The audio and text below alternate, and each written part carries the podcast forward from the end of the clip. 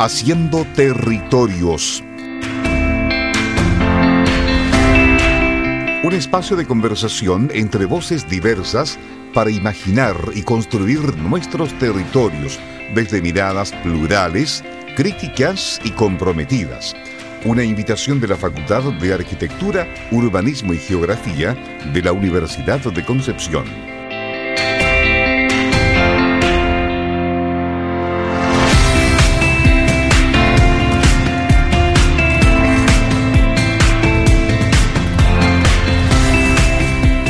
Buenas noches, nos encontramos nuevamente en nuestro programa Haciendo Territorio desde la Facultad de Arquitectura, Urbanismo y Geografía por la radio de la Universidad de Concepción.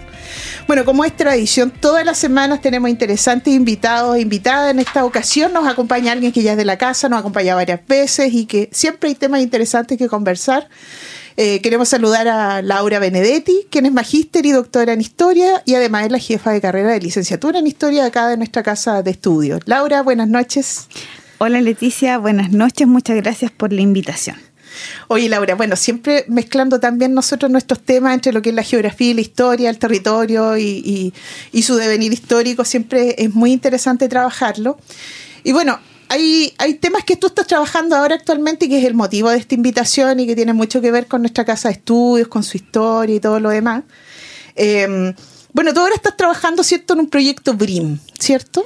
Sí, es un proyecto INES Género, ¿Ya? Eh, que dio las posibilidades a muchas académicas que por distintos motivos, principalmente ligado a la maternidad, a los tipos de contrato, em, a la sobrecarga administrativa muchas veces, eh, nos dio la posibilidad de concursar y eh, adjudicamos el proyecto que se titula La profesionalización de la beneficencia en un espacio regional donde la Universidad de Concepción tiene un rol fundamental. Ya. Oye, Laura, ¿y con quién estás ahí en ese proyecto? Bueno, en ese proyecto estoy con la profesora Noelia Carrasco, ya eh, quien es también profesora del Departamento de Historia y con un equipo de estudiantes de licenciatura en historia de pregrado, Ya. que están eh, colaborando no solamente como ayudantes, sino también como alumnos tesistas. Ya, mira qué interesante, porque igual yo vi cuando estuve indagando sobre el, el proyecto que tienes también varios chicos que están eh, de tesis en el magíster, pero son otros temas, ¿cierto? Claro, Sí, ya. Eh, el magíster son otras líneas de investigación. Ya,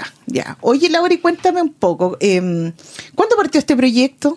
Bueno, este proyecto eh, en, en idea surge de alguna manera cuando yo era estudiante de doctorado y me encuentro con las actas de la beneficencia que dispone Salas Chile. Ya, Y ya haciendo más memoria, con el cambio de siglo del 2000 al 2000, de 1999 al 2000, 2001, eh, prestando labores de ayudantía, eh, tuve la posibilidad de trabajar en el archivo central de la universidad. Y allí, a través de la correspondencia, yo fui conociendo eh, el proceso a través del cual se crea lo que nosotros hoy día conocemos como hospital regional, el, el Hospital Guillermo Gran Benavente, en la cual la universidad tiene un rol clave y negocia. Eh, está también el, el aporte que tiene la, la universidad, no solamente eh, en el servicio que presta en la colaboración, en, en situaciones como el terremoto de 1939, sino que en lo que se llama la historia de la Universidad de Concepción, que también es un proyecto de finales del siglo XX, eh, tuve la posibilidad de familiarizarme con el inicio de la universidad y cómo eh, tempranamente, hacia 1916, 1900, sí, hacia 1916, 1917, eh, aparece un médico, Virginio Gómez, eh, planteando, en cuanto él asume el cargo de director del Hospital de la Caridad o para Pobres, que es el antecedente histórico del Hospital Regional, la importancia y la necesidad de tener primero un hospital moderno y en segundo lugar una casa de estudio que apoyara esa nueva forma de medicina, la medicina más moderna. ya.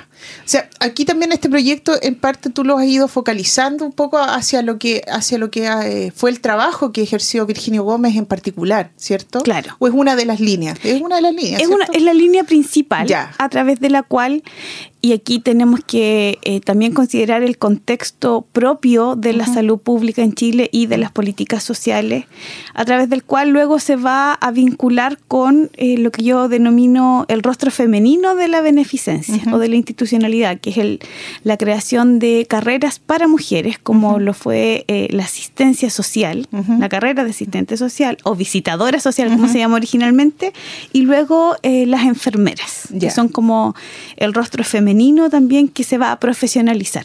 Ya. Oye, Laura, cuéntame un poco, eh, bueno, parte este, este proyecto, como bien lo mencionas tú, hace, hace poco tiempo, tiene término para el próximo año, ¿cierto? Año 2024. Noviembre 2024. Fecha de cierre, ya. Em, y, cuéntanos un poco, ¿cómo, ¿cómo se empieza, vamos por, como por el inicio, cómo se empieza a profesionalizar este tema de la beneficencia? En, acá en Concepción en particular. Claro, aquí tenemos que centrarnos eh, primero en que eh, las instituciones de salud, principalmente este Hospital de la Caridad y los servicios de dispensarios, eran administrados por una junta que se llamaba la Junta de Beneficencia que habían juntas de beneficencia provinciales y también una gran junta de beneficencia central que una corporación público-privada ¿ah? eh, eh, depende del Ministerio del Interior, ya. porque surge en el siglo XIX. Entonces ahí eh, recibe donaciones, recibe subvenciones y a su vez ellos van financiando instituciones como el Hospital de la Caridad o el Hospital de Pobres, el manicomio, que nuestro, nuestra, el manicomio de Concepción es el segundo a nivel de Chile y que atiende las necesidades de locura, como se llamaba en el siglo XIX, salud mental hoy día, eh, desde eh, Talca al sur. O sea, era un amplio espectro eh, el de población el que tenía que, internar, porque el objetivo era la reclusión. la casa de huérfanos, y el hospicio. Esas eran como las instituciones de la caridad y también el cementerio. Entonces, lo que nos vamos, lo que vamos observando es que en el transcurso del siglo XIX, con la cuestión social, eh, con la emergencia de nuevos grupos y de nuevas problemáticas, sobre todo las problemáticas de salubridad pública, eh, de las epidemias principalmente, el sistema de salud está saturado. Parecía una constante histórica. Y está tan saturado que no solamente por la falta de camas, eh, sino porque depende efectivamente de la caridad. O sea, de que médicos gratuitamente salgan a vacunar a la población, a que eh, personas leguen su, su, su, herencia a la caridad. Que eso, se usaba mucho. Claro. Entonces, por eso es público-privada. Eh, dependía también del accionar privado. Por ejemplo, Leonor Mascayano, que es un personaje clave, está también vinculada con esta junta porque su proyecto social eh, recibe fondos de esta junta. Y tenemos un hospital que en las palabras de Virginio Gómez tiene todas las características de lo que no debe ser un hospital. O sea que en realidad los pabellones, las salas, todo rememora a un granero en mal estado, a un bodegón, a cualquier cosa, pero menos a una institución de salud. Entonces, aquí tenemos una beneficencia que a nivel nacional está en quiebra. Y si uno revisa la prensa de 1916, eh, es, vive vive de la donación pública. Mm. Bueno, y hay un tema también, o sea, uno si uno analiza a nivel general cómo es el país, cómo se estructura, cómo se organiza, también hay una, digamos, una eh, hay, hay, un descanso del Estado por, eh, hacia los privados en, muchos en muchos aspectos, porque, por ejemplo, si uno analiza también mucho de, cómo se organiza la sociedad también fuera del espacio urbano, nosotros vamos a ver que el, que el Estado tampoco interviene mucho, recién empieza a ser un tema importante en los años 30, cuando empieza a invertir en temas más sociales. Claro. yo creo que ahí hay una como Entonces, es, un descanso es lo que se llama el, Estado liberal. Claro. El, Estado, ¿cierto? Donde lo social no es importante. Exacto. Entonces, aquí nosotros vemos una beneficencia en crisis que de manera paralela a esta crisis, eh, Chile comienza a tener sus primeros médicos nacionales, médicos que a finales del siglo XIX y principios del XX van a Europa. Ya y ellos se empapan de lo que se denomina la medicina social. Y Virginio Gómez es parte de esta generación que estudió en la Universidad de Chile. Él es originario de provincia de Los Ángeles. Eh, desempeña una importante labor y llama la atención que él, eh, desde su estudio de pregrado, eh, cautiva con sus propuestas, es tempranamente ayudante, abre una clínica privada y luego también presta servicios al Estado siendo médico del ejército. Y luego de eso y de al menos un periodo de, de estadía en Europa de perfeccionamiento, él llega a Concepción y llega con esta idea de que lo que nosotros tenemos de modernización a la larga. es total, es total, porque en el fondo ya no queremos la salvación solo del alma, ya pensando en quienes administraban la salud en el siglo XIX y la presencia de religiosos y religiosas en, ella, sino que tenemos que atender la salvación del cuerpo. Pero en estas condiciones, condiciones que son paupérrimas, problemas de desagüe, cama eh, y de financiamiento permanente, eh, es necesario crear y aquí, eh, por eso yo digo que es parte como de una nueva generación, crear eh, una salud con, un, con una función social, que la salud no sea, que esta salud pública no, sea, no solo sea para pobres, sino que todos puedan atenderse en ella. Y es un concepto moderno para la época.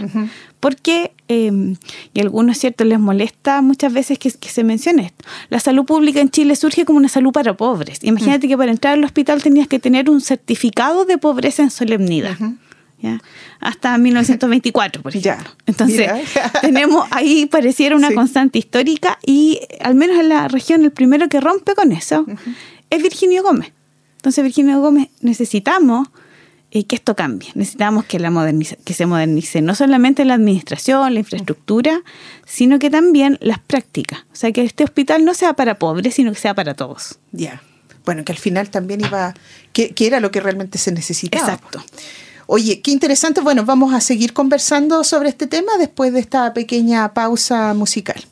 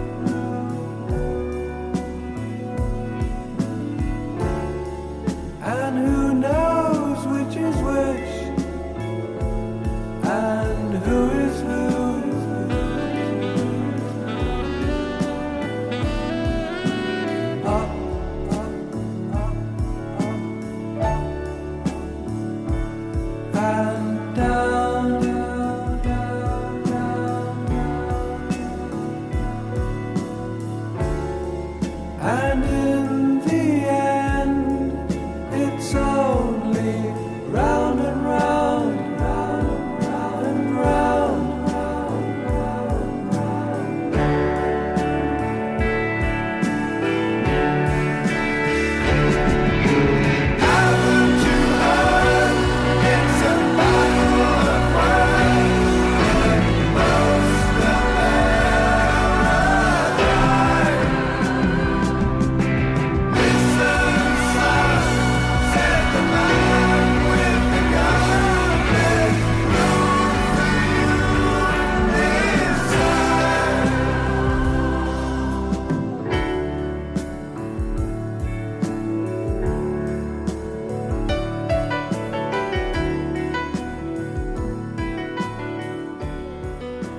Bien, continuando entonces con nuestro programa Haciendo Territorio, estamos conversando con Laura Benedetti sobre eh, lo que fue un poco esta, esta idea, ¿cierto?, de Virginio Gómez de modernizar la, salud en, en, la zona, pero también muy de la mano con, eh, con la participación cierto más activa, no solo del Estado, sino también de, de las políticas públicas que se creaban en ese tiempo. Laura, cuéntame un poco eh, en relación a, a, todo esto, eh, ¿qué es lo que se, qué, qué, visión se veía de la sociedad en ese momento? De, de lo que era ser pobre, de lo que era ser no sé si clase media, pero o acomodada. Bueno, se un poco esa sociedad? Tenemos que pensar que eh, Chile, con el cambio de siglo, evidencia eh, claramente eh, las características propias de la cuestión social. Entonces algunos hablaban, ¿cierto?, de la crisis moral de la República, claro. de la cuestión obrera, y ya derechamente, ¿cierto?, lo que existía era una cuestión social como pobreza propia del capitalismo, siguiendo el análisis de Mario Garcés. Pero un aspecto interesante y muy ligado a este tema de la beneficencia y al tema médico es que se comienza a hablar de la decadencia de la raza chilena, producto de eh, los estragos de la desnutrición, gran tema para el siglo XX, em, de los efectos de las enfermedades venéreas también, por eso se habla de enfermedades de trascendencia social, más el alcoholismo. Entonces se comienza a observar, y si uno revisa la prensa, si uno revisa eh, los ensayistas eh, de la primera década del, del 20, observa que existe una decadencia de la raza chilena, es decir, el pueblo chileno está enfermo. Y cuando se habla de raza, se está hablando de los sectores populares. Claro. es esa raza, eh, son los trabajadores. Esa es la que se clasifica. Ellos son los que están enfermos, entonces eh, se tienen que establecer una serie de mecanismos y de campañas para fortalecer esa, esa raza chilena. Entonces de ahí van a venir, por ejemplo, eh, que son herederas de las ligas de temperancia vinculadas con el mundo protestante, por cierto, de finales del siglo XIX, las campañas antialcohólicas. Entonces va a ser común eh, la imagen de una mujer que protege a su niño y un hombre en el suelo y dice el, el el hombre alcohólico nunca será buen padre y menos, y menos un buen marido, que son como las campañas de los primeros años de, las primeras décadas del siglo XX. Entonces, se advierte que la sociedad chilena está enferma. Eh, esa raza, los pobres, eh, son eh, tienen que fortalecerse. El niño pobre se debe incorporar a la escuela y por eso tenemos la ley de instrucción primaria obligatoria después de 20 años de discusión y en un proyecto que no es como se pensó originalmente. Y también nos vamos a encontrar con un, con nuevos paradigmas médicos que van a hablar de la importancia del cuidado, de la importancia de la prevención y también para lograr intervenir en este pueblo, no, es no solamente están los médicos, sino que ahí aparecen las mujeres. Ya, es, justo quería llegar a eso. ¿Cómo, cómo empieza, eh, se empieza a vincular eh, eh, o cómo empieza a ser efectivo este rol de la UDEC dentro de lo que va a ser esta, esta nueva política o esta nueva idea? Visión que se tenía? Bueno, la universidad, si, si bien hay que decirlo, tempranamente abre, abre carreras pensadas en mujeres, ya como pedagogía en inglés, cuando se hace cargo del curso normal. Química y farmacia también está pensada y tiene un componente fuertemente femenino en, en sus inicios. No va a ser hasta los años, finales de los años 30, cuando comience a colaborar con la escuela de asistentes sociales que se abre dependiente de la beneficencia. Pero todos quienes enseñan ahí son profesores de la Universidad de Concepción. También hay que decirlo que en ese, en, ese ámbito eh, la universidad va a ser un eh, pilar fundamental en esa colaboración y luego en la creación del curso de enfermeras eh, en 1947. Concepción va un poco más tarde que Santiago y que Valparaíso pero siempre está la universidad. Y ahí está lo, singular, que es un proceso que se vincula claramente a la universidad. Y en la creación de la escuela de enfermeras va a ser fundamental el rol de quien va a ser rector de la universidad, el doctor González. Ya. Ahí eh, él es clave y quien escribe y está dispuesto a apoyar la creación de un curso de enfermeras que luego se transforma en un curso universitario en los años 50. Algo similar en, el caso de visitadora social.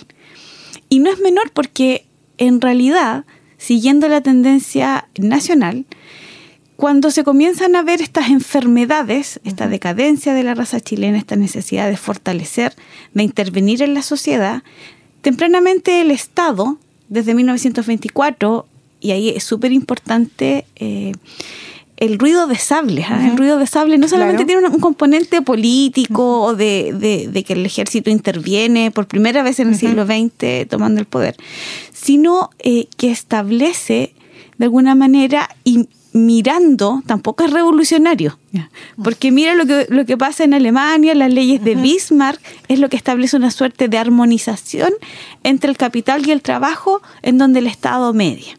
Y ahí entonces vamos a tener como las leyes obreras que se aprueban, que crean el seguro obrero, tienen mucho que ver con la salud, con la protección al obrero. Y como el Estado, a través de esta Junta Central de Beneficencia, que después se transforma en Ministerio del Trabajo, Previsión, eh, también se va a hacer cargo de los indigentes. Entonces ahí como vamos ampliando lo, el grupo al cual se atiende objetivamente, pero es necesario intervenir en la sociedad. ¿Y qué mejor que la mujer? cuyas características de suavidad, feminidad, tendencia al cuidado, a la protección, con una formación moderna, que entre otras cosas va a permitir que las mujeres de la clase media eh, se enrolen en esto. Bueno, y también hay, yo creo que hay un rol bien interesante que empiezan a ejercer las primeras damas. Claro. Sí. Eh, porque la, figura de la primera dama es la figura del Chile de la pobreza. Claro. Que, eso no se nos. En realidad, más que la pobreza, de la miseria. La, chica está la, Cecilia Morán, ¿cierto? Que tiene el libro. Lo, lo detalla súper bien porque al final las políticas que ellas tienen es, es mirando hacia los pobres. Y complementario. La Navidad para los claro, complementario al, al, estudio de Morán está el trabajo de Valdivia Verónica Valdivia y Julio Pinto, que ellos ah, dicen de que en realidad las primeras damas son de ese Chile de la miseria. Sí. Pero aquí vamos a hacer un paréntesis, porque mientras las mujeres eh, de los sectores medios van a eh, eh, incorporarse como asistentes sociales, el caso de nuestra región va a ser icónica porque vamos a tener a la primera asistente social en la creación de los servicios de bienestar de las empresas, entonces también se vincula con el paternalismo industrial en el caso de Lota, que Virginio Gómez también va a ser clave en los estudios de alimentación. Mira. Y eh, efectivamente el rol de las primeras damas es este rol que está vinculado en el Chile de la pobreza. Eh, encarna también esta, esta idea como de protección, pero eh, si uno lo mira como en el largo plazo, viene a reemplazar el rol de alguna manera de las mujeres de la élite, que son las primeras que salen a la calle a servir al prójimo claro. o al más necesitado. Ya. Oye, Laura, cuéntame, bueno, eh, este es un proyecto que, que, tiene mucho, indaga mucho sobre, sobre esta temática, que es muy amplia. Tú, tú tienes un, tú has escrito harto sobre esto, no sé, en, el tema de Lota, el tema también de, ¿cómo es que se llama este libro que sacaste hace años atrás que es bien interesante? El de la cuestión social. El de la cuestión social, yo creo que aquí como que va a un camino mucho más específico. Cuéntame, ¿qué se viene después de, este proyecto? A ver, después de este proyecto tengo que decir lo que estoy en un... Hay que publicarlo. Ah, bueno, hay que, hay que publicar, hay, hay, un congreso internacional al que estamos postulando, hemos participado al menos en dos instancias nacionales con, con el equipo. Y lo que se viene, de alguna manera, eh, tengo mi corazón dividido porque estoy eh, coqueteando, ya como en, vías de conversación más seria con lo que es la historia de la educación y la historia de, la educación femenina. Ya. Entonces, y que tiene que ver mucho con este proyecto. Y eh, también uno de los temas que yo alguna vez pensé en investigar, pero había un problema con las fuentes, los tiempos, es el funcionamiento del comisariato de precios y subsistencia, gran figura que se crea eh, en los años 30, muy polémico, pero que dice mucho de cómo les eran las condiciones de vida de la sociedad chilena, y ya no solamente del mundo popular, sino también de los sectores medios. Entonces, por ahí iría ya. bueno, mis desafíos. esperemos poder conversar sobre, sobre esto y, y, además un poco quizá indagar mucho más sobre este proyecto que estás realizando ahora, eh, porque nos quedó mucho tema pendiente, siempre nos falta tiempo. Eh, para conversar mucho más sobre este rol de Virginio Gómez, que es bien interesante, es una figura que, que si bien es cierto, sabemos que es relevante, pero quizá como que a veces no, no sabemos todo. O sea, no es que uno quiera saber todo, pero eh, eh, falta, yo creo, de repente. Uno queda como un poco al debe de, de, lo que fue su figura y su peso. Bueno, yo creo que hay mm. que relevar la figura de Virginio Gómez, sobre todo considerando que el próximo año se cumplen 100 años del curso de medicina. Ah, un curso de medicina que es pensado, planificado e ideado por él. Ya. En esta idea original Mira. de la universidad. Ya, mira. Oye, gracias Laura. Quiero bueno, agradecerte porque nos hayas acompañado nuevamente acá en el programa y, y siempre con la puerta abierta de la invitación para acompañarnos y contarnos un poco más de lo que estás haciendo. Muchas gracias a ti. Así que yo feliz de participar. Sí. Bueno, y nos despedimos nuevamente de nuestro programa Haciendo Territorios desde la Facultad de Arquitectura, Urbanismo y Geografía y nos encontramos en una nueva ocasión. Muy buenas noches. Haciendo territorios. Un espacio de conversación entre voces diversas para imaginar y construir nuestros territorios desde miradas plurales, críticas y comprometidas. Una invitación de la Facultad de Arquitectura, Urbanismo y Geografía de la Universidad de Concepción.